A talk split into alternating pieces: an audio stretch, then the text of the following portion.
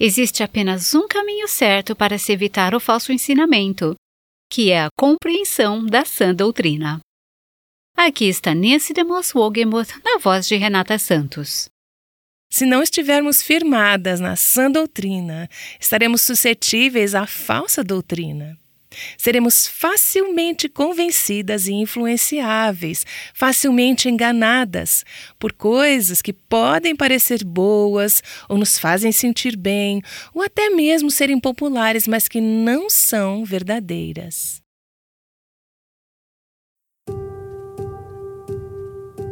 Este é o Aviva Nossos Corações com Nancy DeMoss Wogemuth, autora de Mulheres Atraentes Adornadas por Cristo, na voz de Renata Santos. Hoje falaremos sobre doutrina. Talvez você tenha algum preconceito com essa palavra. Talvez ela soe entediante ou antiquada. No entanto, veremos que a doutrina é vibrante. Ela está viva e é importante. Nós não poderíamos trazer esse tipo de ensino, um ensino profundo e que não parece fácil ou popular de início, se não fosse pelo seu apoio, tanto financeiramente como em oração. E é através desse apoio que nós, do Aviva Nossos Corações, pretendemos continuar com a nossa missão de chamar as mulheres à liberdade, plenitude e abundância em Cristo. Obrigada, Nancy. Vamos voltar agora para a nossa série em Tito 2. Quando eu estava dirigindo para o estúdio esta manhã, tinha uma neblina densa que pairava sobre o caminho, o que fez com que dificultasse o percurso e eu me vi diminuindo a velocidade. Era muito difícil enxergar em certos pontos do caminho. Acendi minhas luzes de alerta, como as outras pessoas tinham feito, e fui forçada a dirigir com mais cuidado, esperando que todos ao meu redor estivessem fazendo o mesmo. Enquanto tentava atravessar esse nevoeiro, pensei: hoje estamos vivendo em um nevoeiro. A igreja hoje está, de certa forma, sob uma névoa é uma névoa doutrinária e há muita confusão. Precisamos ser especialmente cuidadosas nos dias de hoje.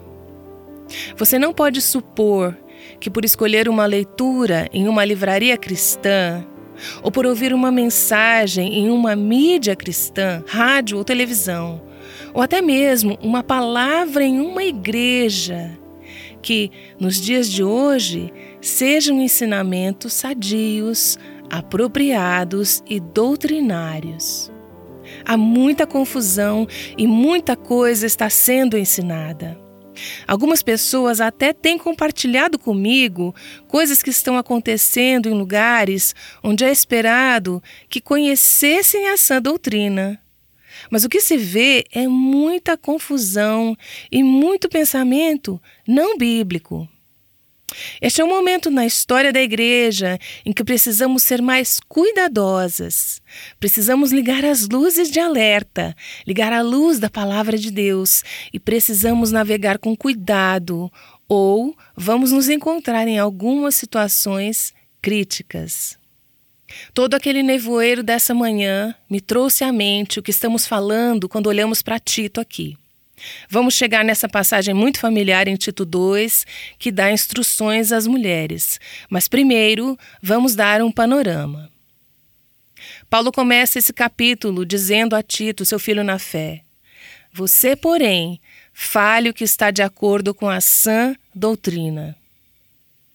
Percebemos que a preocupação de Paulo assim como a nossa no atual momento é como a igreja pode impactar, influenciar e evangelizar uma cultura pagã?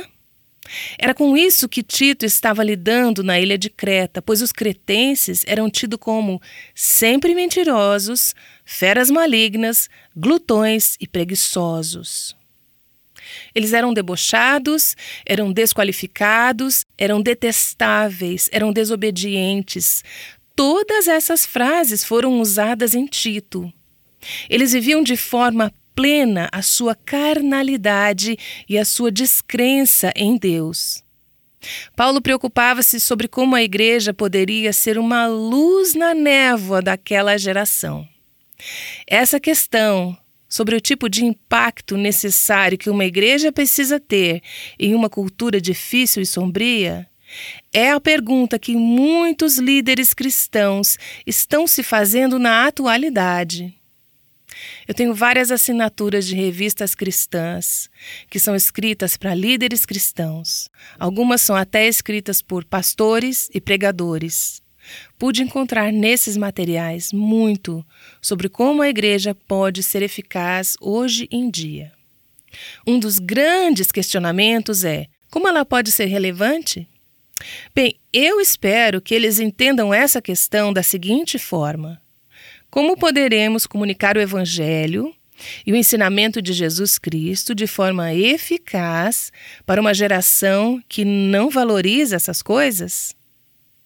O interessante é que, ao ler essas discussões, me pareceu que muitos autores, palestrantes e líderes estão criando programas, campanhas, redesenhando suas estruturas, modificando seus nomes, alterando seus programas voltados aos jovens, mudando suas músicas, os horários, dias e estilos do culto, modificando sua pregação. Uma série de mudanças está acontecendo para serem mais atraentes, para tornar a igreja um lugar atrativo aos descrentes. Bom, Paulo tinha em seu coração essa mesma preocupação quando estava falando com um líder cristão, um líder da igreja, ou seja, Tito. Paulo preocupava-se em como prover liderança para a primeira geração da igreja.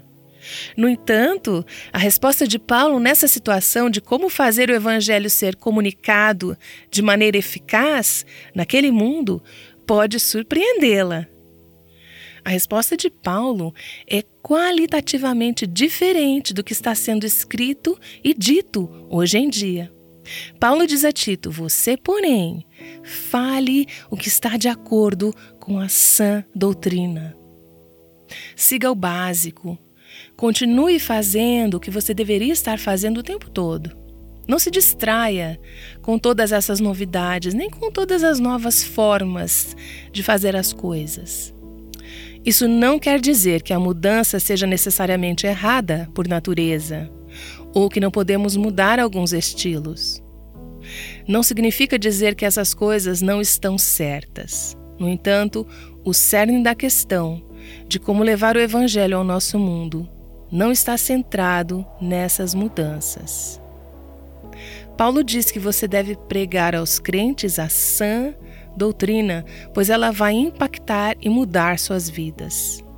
E então, em suas casas, locais de trabalho e comunidade, eles viverão vidas que estão de acordo com a sã doutrina.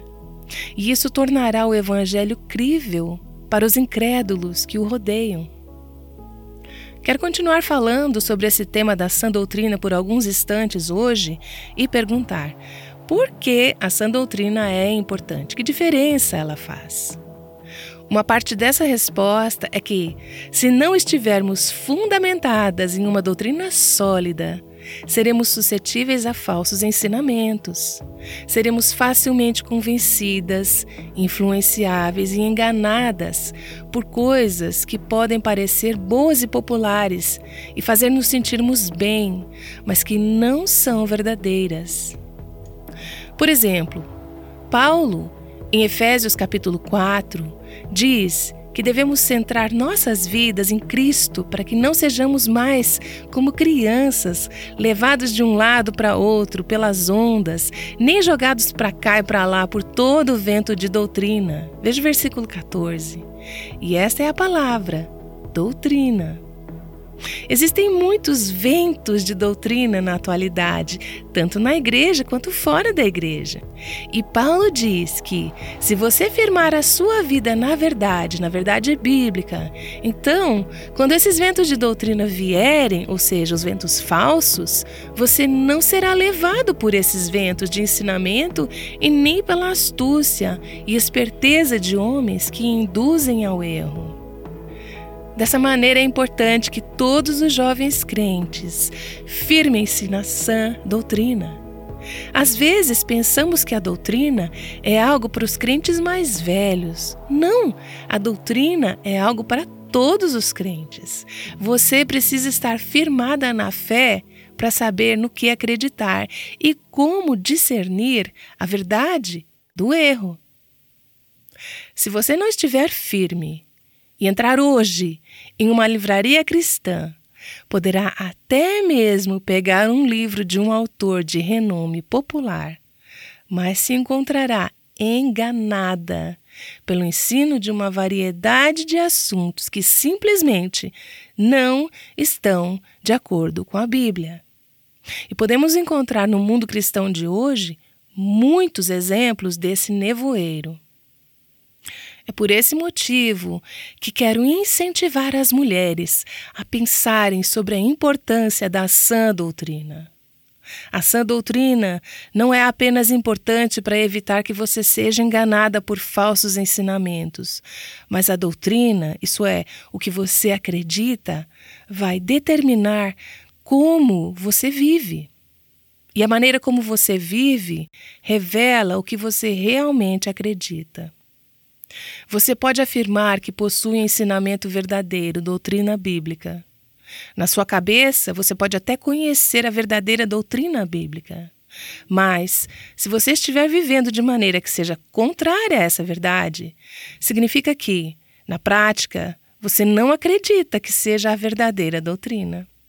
A doutrina e a forma de viver precisam se igualar uma com a outra. Eu realmente passei a acreditar, e eu estava pensando sobre isso essa manhã, que todo fracasso na vida dos cristãos, falha no casamento, falha em nossa ética, fracasso em relacionamentos, quando as coisas estão mal, quando as coisas não estão como deveriam ser, distúrbios, vícios, essas coisas que são tão comuns e que os cristãos lidam. Qualquer uma dessas questões está, de alguma forma, ligada à doutrina.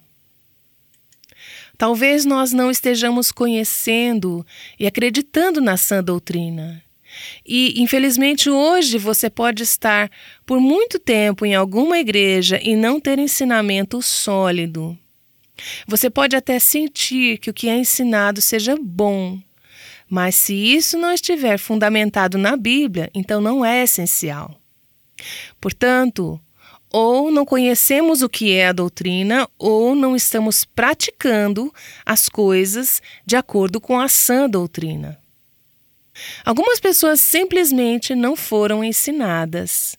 Elas são espiritualmente analfabetas bíblicas e não conhecem a verdade. Mesmo algumas pessoas convivendo com o cristianismo há anos e anos e ainda assim nunca aprenderam as verdades bíblicas. Por isso elas vivem uma vida que não é condizente com a Bíblia. Algumas de nós tiveram o privilégio de crescer em igrejas ouvindo muito sobre a sã doutrina. Mas talvez não estejamos praticando as coisas de acordo com a palavra, ou seja, coisas que são adequadas ao ensino sadio. Então não estamos andando de acordo com a doutrina que ouvimos. Assim, é de suma importância que tenhamos conhecimento da sã doutrina, para que o nosso pensamento seja claro e então a nossa vida seja correta e espiritualmente saudável. Observamos nessa sessão e na sessão anterior que muitas pessoas possuem percepções equivocadas sobre a doutrina e a consideram chata, monótona ou algo em que nunca estariam interessadas. Precisamos lembrar que a doutrina bíblica não se resume a conceitos teológicos e abstratos. Na Bíblia, a doutrina está sempre conectada ao dever, ela está ligada à vida. Ela não significa apenas questões vagas e abstratas. As situações do cotidiano estão relacionadas à doutrina. A sã doutrina requer que vivamos vidas que são do agrado do Senhor. A sã doutrina nos motiva a viver vidas que agradem ao Senhor. A sã doutrina nos permite fazer o que queremos, ou seja, viver da forma que agrade ao Senhor. Paulo, em Tito 1, versículo 9, diz que os anciãos, os líderes da igreja, devem instruir através da sã doutrina. A doutrina é um fundamento bíblico, o alicerce da vida cristã. Você não pode construir uma casa sem sua fundação. Doutrina é o o que, o que é a verdade, em que acreditamos. Paulo diz no início do versículo que estamos vendo, capítulo 2, versículo 1, você, porém, fale o que está de acordo com a sã doutrina. Ok, então, isso não é apenas o fundamento do ensino sadio, é a aplicação pessoal e a prática na vida da sã doutrina. Nas igrejas, temos a tendência a ir para um extremo ou para o outro. É difícil manter o equilíbrio. Algumas igrejas realmente costumam dar ênfase à doutrina, mas, apesar de enfatizar um ensino de fundamentos, não chegam ao. E então? Por outro lado, existem igrejas que apenas evidenciam o, entre aspas, e então, da doutrina, mas não abordam o, entre aspas, o o que da doutrina. Não há fundamento, apenas tratam sobre a aplicação, pois não querem desestimular as pessoas, não querem deixar as pessoas entediadas, não querem ser concretas e práticas. No entanto, se a aplicação do ensino não estiver enraizada e ancorada na sã doutrina, o que lhe dará a base de como você deve viver? Não haverá fundamento você estará à deriva em um mar de valores morais mutáveis se você não tiver o fundamento da sã doutrina. Portanto, precisamos de ambos. Não é ter um ou outro. Se não há aplicação, e eu venho com um histórico de sã doutrina, Agradeço ao Senhor por ter crescido em igrejas onde tive muitos ensinamentos sadios. Eu tenho sido doutrinada, e digo isso no melhor sentido possível, na sã doutrina, desde nove meses antes de eu nascer. Mas o que eu quero lhe dizer é que, se não há aplicação de acordo com a sã doutrina, se não tivermos um estilo de vida condizente, a sã doutrina vai ficar apenas em nossas cabeças e em nossas anotações. Nunca fará diferença na forma em que vivemos, não fará diferença na nossa cultura. Está na hora de tirar nossas anotações de nossos cadernos e de nossas cabeças e colocá-las dentro de nossas vidas. Possuímos o conhecimento, se vivêssemos apenas uma fração daquilo que conhecemos, seríamos como gigantes espirituais ao invés de anões espirituais. Talvez algumas não foram apresentadas aos ensinamentos porque não conseguiram perceber o quão importante é ter os fundamentos da sã doutrina. Deixe-me dar a vocês uma ilustração da importância de ambos. Abram suas Bíblias em Tito, capítulo 3, versículo 4. Esse é um parágrafo que nos mostra o o que. Ele é um parágrafo doutrinário e espero que um dia possamos dedicar um tempo para ensinar todo esse parágrafo. Ele é tão rico que eu gostaria de um dia poder focar apenas nele. Esta é a sã doutrina. Versículos de 4 a 7 de Tito 3, que diz assim: Mas quando se manifestaram a bondade e o amor pelos homens da parte de Deus, nosso Salvador, não por causa de atos de justiça por nós praticados, mas devido à sua misericórdia, ele nos salvou pelo lavar regenerador e renovador do Espírito Santo, que ele derramou sobre nós generosamente por meio de Jesus Cristo, nosso Salvador ele o fez a fim de que, justificados por Sua graça, nos tornemos seus herdeiros, tendo a esperança da vida eterna. Esse é um daqueles parágrafos pelos quais o apóstolo Paulo é famoso. E é isso que às vezes torna a memorização da palavra difícil e desafiadora, pois não há um ponto final em até quase no final desse longo parágrafo.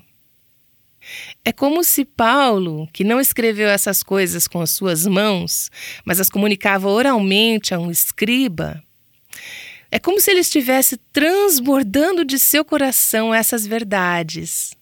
Por isso, sua doutrina é doxológica, uma expressão de louvor e glória a Deus.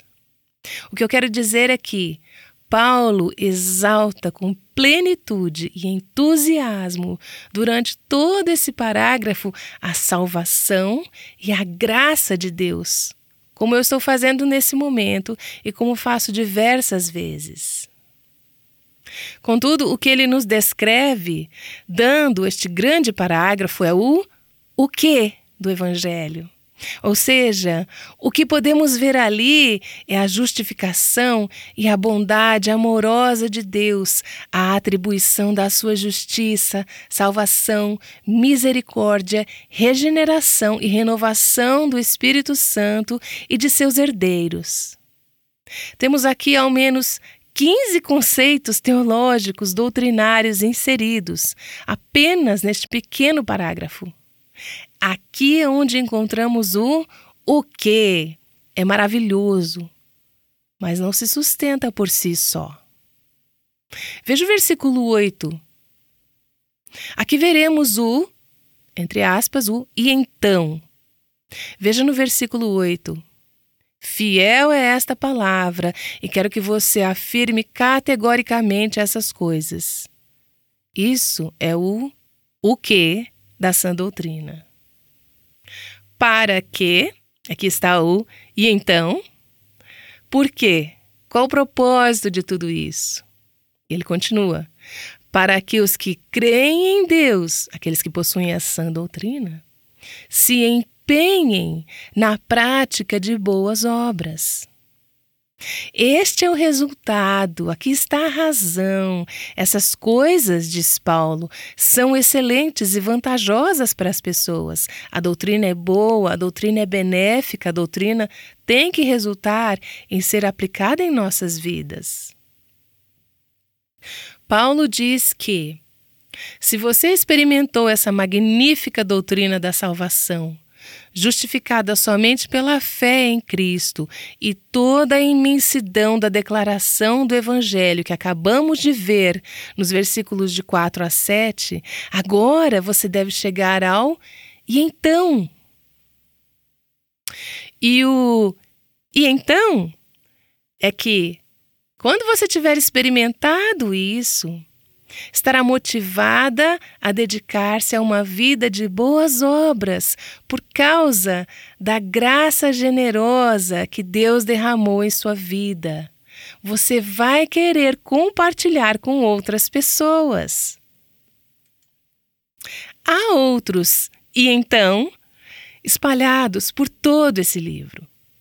Quando chegamos em Tito, capítulo 2, versículos 3 a 5, que é o que esperamos chegar em breve, veremos mais. E então? Mas você consegue ver a conexão entre a sã doutrina e as coisas que estão de acordo com o ensino sadio? Há o o que e depois o e então? De uma vida piedosa que resulta na transformação, na evidência da sã doutrina. Se você não tem fundamentos de sã doutrina, você não terá uma base bíblica sólida. O e então? No domingo passado, em minha igreja, ouvi duas mensagens maravilhosas vindas diretamente da Palavra de Deus, ao participar da escola dominical e depois ao assistir ao culto. Eram ensinamentos da sã doutrina em duas passagens bíblicas diferentes. O pastor e o professor da escola dominical estão no meio de duas séries distintas. Uma é sobre o Evangelho de Lucas e a outra é sobre o livro de Romanos, que o meu pastor vem pregando há cinco anos. Em cada uma dessas apresentações, feitas por homens de Deus que amam a Deus e que estavam apenas abrindo e explicando a palavra de Deus, eu pude ouvir diversos ensinamentos sadios. Esses dois homens não possuem apenas corações voltados para a sã doutrina, mas também para o que está de acordo com ela. Quero dizer a você que Enquanto eu estava ali sentada, escutando, e sempre que vou à igreja, peço a Deus que fale comigo, peço que faça com que a palavra seja vivificada em meu coração. Eu não quero só encher minha cabeça ou meu caderno de anotações, quero uma vida que seja rica na palavra. E é essa mentalidade que tenho quando vou à igreja. Mas enquanto eu estava lá sentada ouvindo essas mensagens, o e então dessas duas passagens começaram a explodir no meu coração.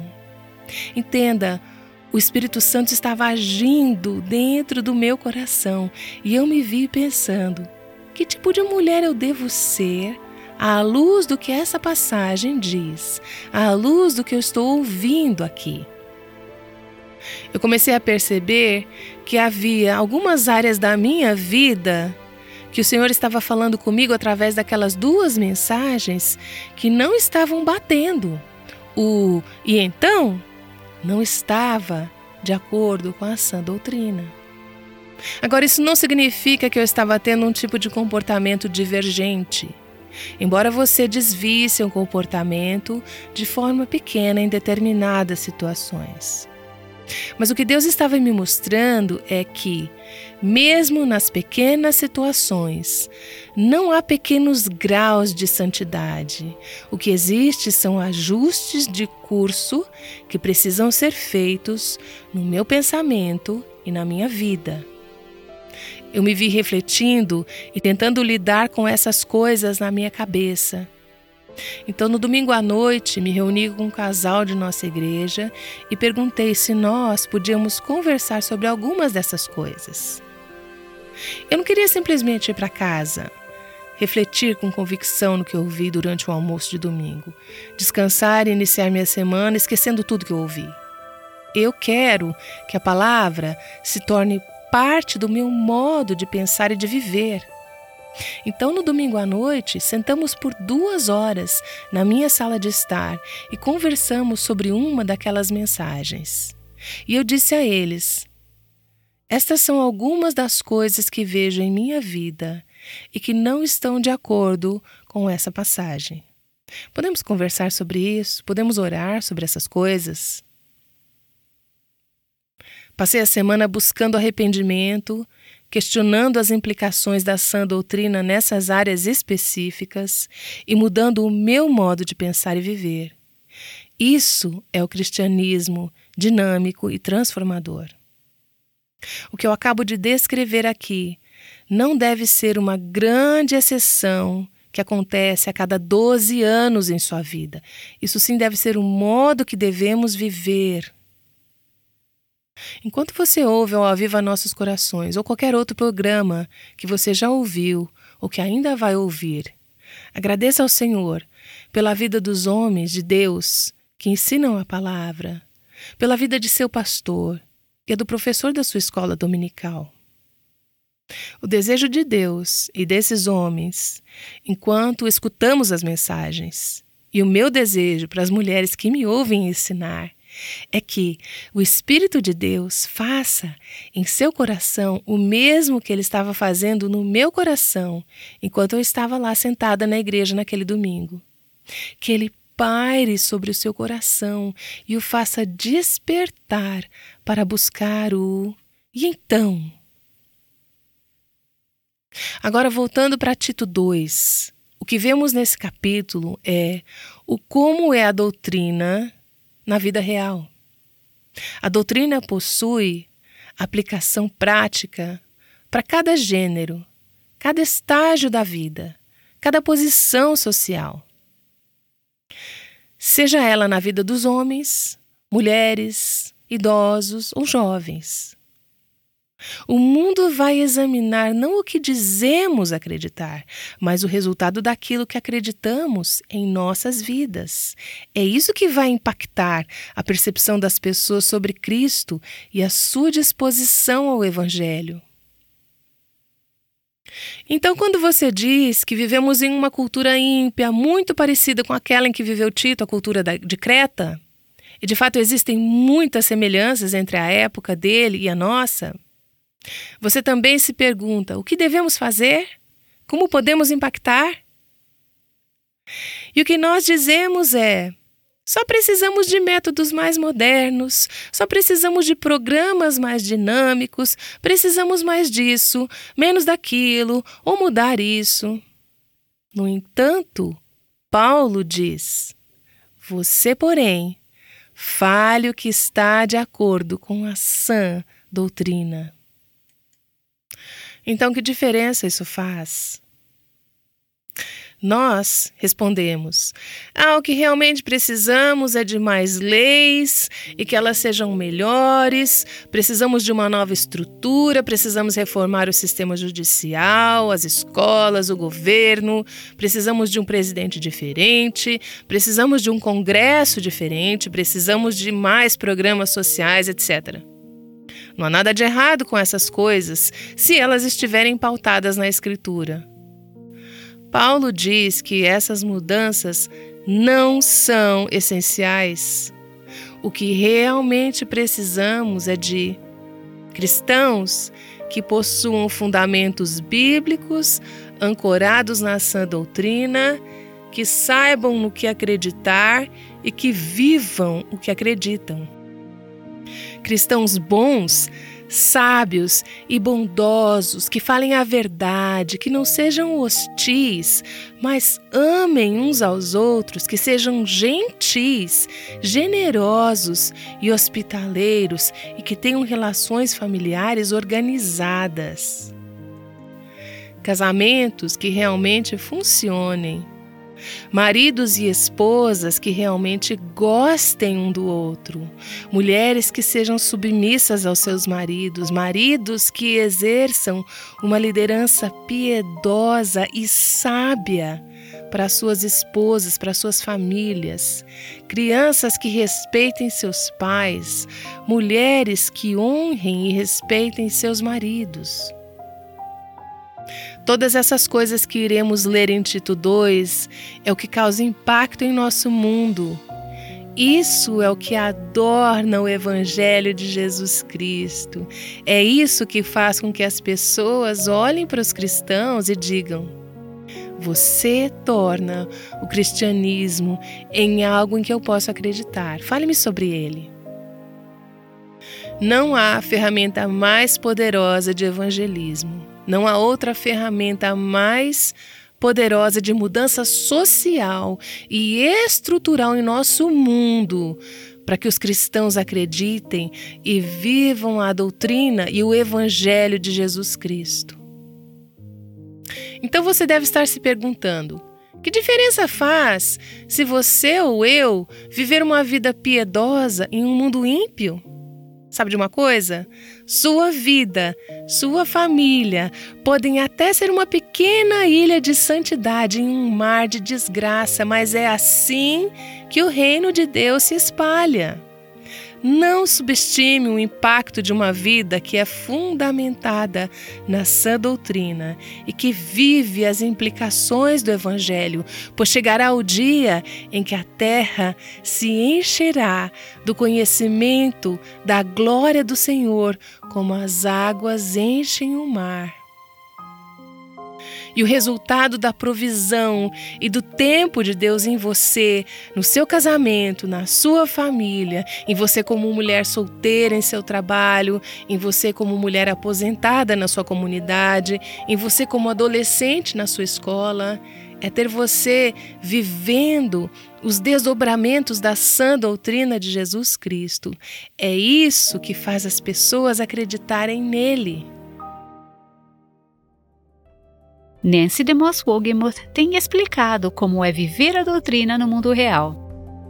Por isso, é muito importante permanecer no caminho certo, apesar de ser fácil ser deixado à deriva. A melhor maneira de conhecer a sã doutrina e vivê-la é estudando a palavra de Deus.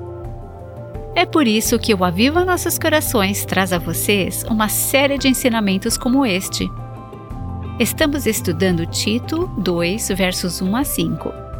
Se você quiser aprofundar seu estudo sobre essa passagem, adquira uma cópia do novo livro de Nancy, Mulheres Atraentes Adornadas por Cristo, Vivendo a Beleza do Evangelho Juntas.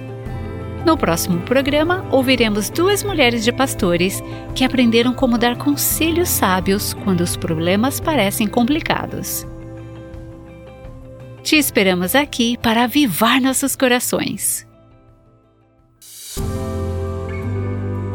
O Aviva Nossos Corações com Nancy DeMoss Wogemuth faz parte do Ministério Life Action.